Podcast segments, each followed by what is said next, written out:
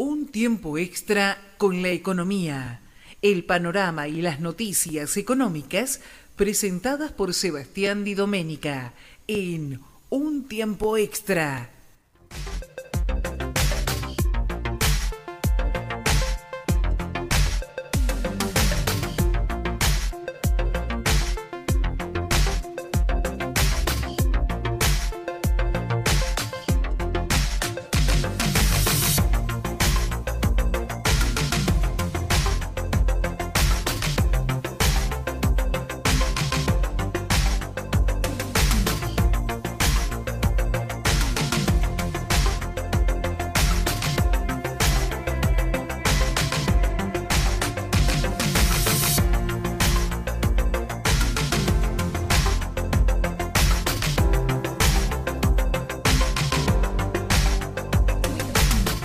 Menos cuarto de la mañana en toda la República Argentina hablábamos de, economía y obviamente en línea está nuestro compañero Sebastián Di Domenica. Sebas, buen día.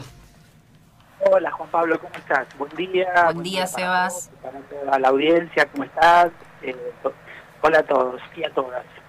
Sebas, ayer se conoció, antes de, entrar en, en tema de lo que nos habías planteado, se conoció un nuevo índice, ¿no? De de, inflación que, no se esperaba en un febrero que habitualmente no, tiene tanta, tanta inflación, ¿no? ¿Se ve reflejado en, en todo?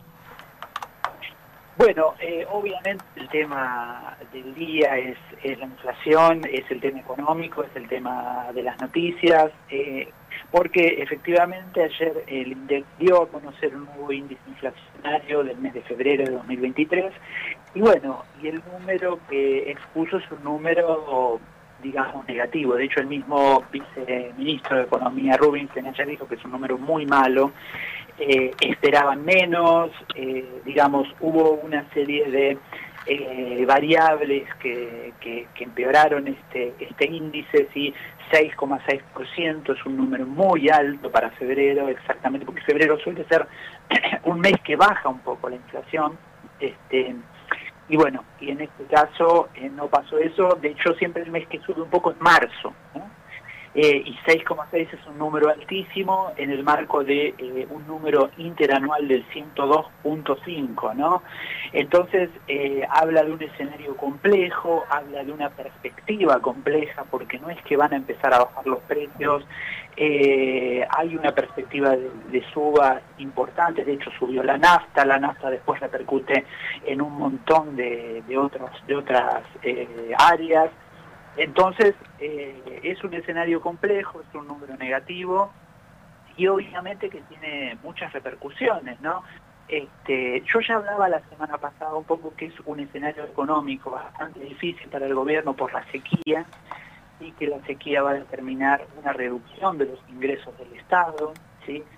Después esta semana hubo también un, se ha complicado el escenario internacional, ¿no? Con esta caída de este banco, del Silicon Valley, que marca un escenario financiero también complejo, que también eh, repercute en el país, ¿no? Entonces es hay todas complejidades, un año difícil, además estamos en un año electoral, eh, que obliga... Sebas, Vos sabés que una de las cosas en las que estaba pensando justamente es en este tema de la sequía, porque digo, a ver, la producción va a bajar claramente y bueno, a ver, va a haber escasez en algunas cosas de productos. Entonces, viste, la inflación, si ya para febrero fue esa, en marzo, como decís, a ver, hay una realidad, empieza a moverse el año en general y empieza también el tema del colegio. Creo que eh, el abastecimiento de alimentos es algo que es fundamental y hay un alza que la verdad que al bolsillo, ¿sí? Al bolsillo del trabajador y pesa, y pesa muchísimo. Claro, totalmente. Bueno, ese es el otro punto que quería analizar en esta en esta mañana, que es el, aumento muy marcado de los alimentos, ¿no? Los alimentos, eh, el aumento fue del 9,8%. Es un número altísimo, altísimo. Eh, tengamos en cuenta que bueno, hay gastos que no se pueden evitar, ¿no? Eh, por ejemplo, bueno, los alimentos no se pueden evitar, todos tenemos que ir a comprar alimentos todos los días o todas las semanas para llenar la heladera, y bueno, y cuando aumentan tanto los alimentos, que también estuvo en parte eh, marcado por el, el, el, importante la carne, pero digamos, todos los alimentos han tenido aumentos muy marcados. Entonces, bueno, eso genera un impacto social muy importante. Como bien vos decís, eso hace que, aumente la indigencia, que aumente la pobreza, porque la gente, eh, digamos, la canasta básica sube mucho, ¿no? Entonces, el, aumento tan marcado de los alimentos es, es, es, muy, es un problema muy serio eh, que repercute en todo sentido, no solo en los bolsillos de la clase media, sino en, de toda la sociedad porque de repente a veces cuando hay aumento, por ejemplo, aumentan los colegios, ¿no? Bueno, entonces de repente alguna familia se le dificulta pagar un colegio privado, bueno, siempre tiene la opción de mandar al colegio público, ¿no? Pero hay, hay, hay gastos que son fijos, como por ejemplo las tarifas, que también se vienen aumentos este año, entonces, eh, son todos aspectos que eh, complican mucho el bolsillo, dificultan mucho y plantean un escenario complejo para el, para el ministro de Economía, para el gobierno, ¿no? sí, pensando que es un año electoral y que, como vos decís, hay servicios que uno los tiene que pagar siempre, es una realidad. Entonces, claramente que una persona sin luz no va a vivir, sin agua hoy no vive, entonces, bueno, sí, eso, esos eh, ajustes, ¿sí? esos incrementos uno los paga, esa es la, la realidad. Claro. Y efectivamente, como bien vos decís, el tema de la sequía tuvo en parte que ver con el aumento tan marcado de la carne, porque como bueno, la sequía repercute en toda la cuestión agrícola, en la reducción de la producción de granos, de menos producción este, de carne, vacuna, etcétera. Entonces, eh, obviamente que son un montón de variables que se van acumulando que en vez de beneficiar el escenario inflacionario lo complican aún más, ¿no?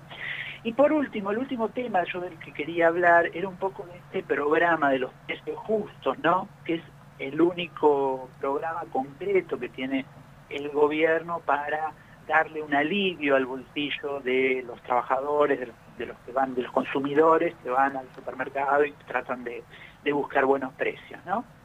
Eh, pero bueno, pero eh, uno si recorre supermercados, si va de compras, se va a dar cuenta que el, programa Precios Justos ha perdido un poco de potencia, ¿no?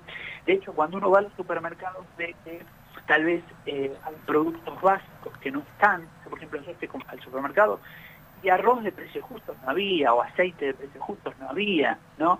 qué sé yo, por ahí tenías otros productos de precios justos que siempre vale la pena aprovechar porque están mucho más baratos que los otros productos, pero eh, uno encuentra mucho faltante en los supermercados, ¿no? Y además tenemos que tener en cuenta que eh, los precios justos están solamente en las cadenas de supermercados, ¿no? Solamente en las cadenas de supermercados. Y no todo el mundo, no toda la gente compra en cadenas de supermercados, porque a veces en el conurbano la gente vive lejos de los supermercados y para eso necesita un auto o tomarse un colectivo, entonces va a comprar los negocios de cercanía. De hecho, dos de cada diez personas eh, perdón, solo dos de cada diez personas compran en supermercados. Hay ocho que compran en los eh, comercios de cercanía. Y los comercios de cercanía, algunos productos están con eh, precios que cuadriplican los de precios justos. Es decir, que también ahí uno debe marcar una, digamos, una falencia del programa Precios Justos, porque Precios Justos, y, lo mismo ocurría con los precios cuidados, buscaban generar precios de referencia, ¿no? Es decir, que estando ese, producto a ese precio, trate de generar un efecto en los, en los restantes, tal vez un poquito más arriba, pero no mucho más arriba. Seba, te tenemos, te tenemos que ir dejando y para destacar algo entonces, ¿qué, ¿con qué nos quedamos a seguir, como diría, ese fui yo, eh, como diría mi abuela, sería Lita de Lázaro, y en aquella época camine, señora camine, y vamos a tener que tener en cuenta que en los, en los comercios de cercanía los precios pueden ir más caros o menos caros, lo que hay que hacer es eh, tarjeta bancaria, tarjeta de débito y ver promociones, promociones y promociones, porque hay a lo mejor un aceite de girasol en un comercio sale 600 y en otro sale 1200. Y a tener en cuenta el cuidado de eso. Exacto, yo esto hacíamos la columna el año pasado, yo siempre decía, los, todos los programas hay que tratar de aprovecharlos y si uno tiene posibilidad de acceder a esos, a esos eh, precios acordados, hay que aprovecharlos, ¿no? Por supuesto que sí, siempre. Y si, obviamente, si en los supermercados están los, los... De hecho, está creciendo la venta en supermercados porque obviamente mucha gente que antes tal vez no compraba en supermercados está empezando a ir justamente para encontrar estos programas. Sebastián Di Domenica, nos reencontramos la próxima semana. Un abrazo grande, amigo. Un abrazo. Para Adiós, Sebas. Adiós.